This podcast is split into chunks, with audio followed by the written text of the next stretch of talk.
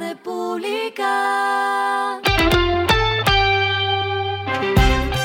Al final de la jornada, esto es lo que debes saber sobre el comportamiento de los negocios, las finanzas y la economía. Las movidas de hoy fueron. El grupo español COMSA, dedicado al desarrollo de infraestructura, ingeniería industrial y servicios, será el encargado de equipar el túnel del Toyo en Antioquia, gracias a que logró la adjudicación de un contrato por más de 109 millones de dólares. El emprendimiento colombiano Oasis Group invertirá más de 5 mil millones de pesos para crear la red de estaciones de carga gratuita para vehículos eléctricos más grande del país. Con esta apuesta, la compañía busca impactar a los más de 8 mil usuarios que tienen este tipo de vehículos. Y para los amantes de las motos, la compañía Royal Enfield anunció que tendrá nuevas tiendas boutique en Barranquilla, Bogotá, Bucaramanga, Popayán, Cúcuta y Cali se preparan también para sacar dos nuevos modelos este año. Lo que está pasando con su dinero. Tiene una pequeña o mediana empresa y está buscando recursos, Bancoldex anunció dos nuevas herramientas que le servirán. Se trata de Neocrédito, que conectará a los microempresarios formales y no formales con entidades financieras para encontrar la mejor opción, y el Leasing Digital, que les permitirá a las pymes comparar, simular y solicitar financiación directa de Bancoldex para un activo, bien sea maquinario o equipo, en un ambiente digital. Los indicadores que debe tener en cuenta. El dólar cerró en 3.836,56 pesos, subió 35,71 pesos. El euro cerró en 4.216,76 pesos, subió 51,03 pesos. El petróleo baja de la barrera de los 100 dólares y se cotizó en 94,84 dólares el barril.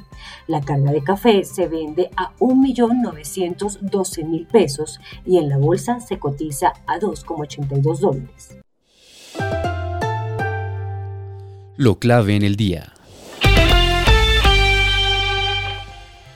La pelea que casó Gustavo Petro con los fondos de pensiones. El candidato presidencial por el pacto histórico dijo que la comisión que cobraban los fondos era de 30%, lo que enfureció al gremio Asofondos y su presidente Eduardo Montalegre no solo rechazó el señalamiento de Gustavo Petro, sino que convocó a todos los candidatos presidenciales a dar un debate serio sobre pensiones con cifras reales en la mano.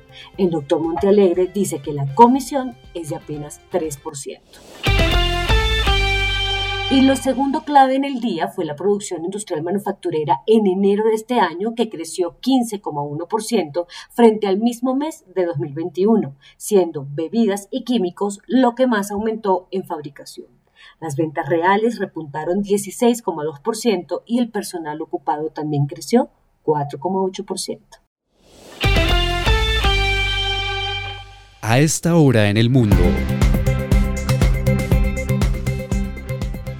Rusia dijo hoy que incluyó al presidente de Estados Unidos Joe Biden, al secretario de Estado Anthony Blinken y a otros funcionarios de alto rango de Washington en una lista de exclusión que les prohíbe entrar a ese país. Ambos se suman a un listado de 13 personas, entre las que llama la atención que está la exsecretaria de Estado Hillary Clinton. Y el respiro económico tiene que ver con este dato. La República. Buena música que podrá escuchar con los Rolling Stone en vivo por una vez más. Esto hay que aprovecharlo y lo puede hacer si va a estar en Europa a partir del primero de junio. La gira llamada 60, con la que celebrarán sus 60 años en el mercado, incluye a 10 países del viejo continente. La República. Y finalizamos con el editorial de mañana por una campaña sin bulos en las cifras económicas. En las elecciones al Congreso abundaron los manipuladores que daban malas cifras para ganar votos. Es el momento de alertar para que esto no se repita en las presidenciales. Esto fue Regresando a casa con Vanessa Pérez.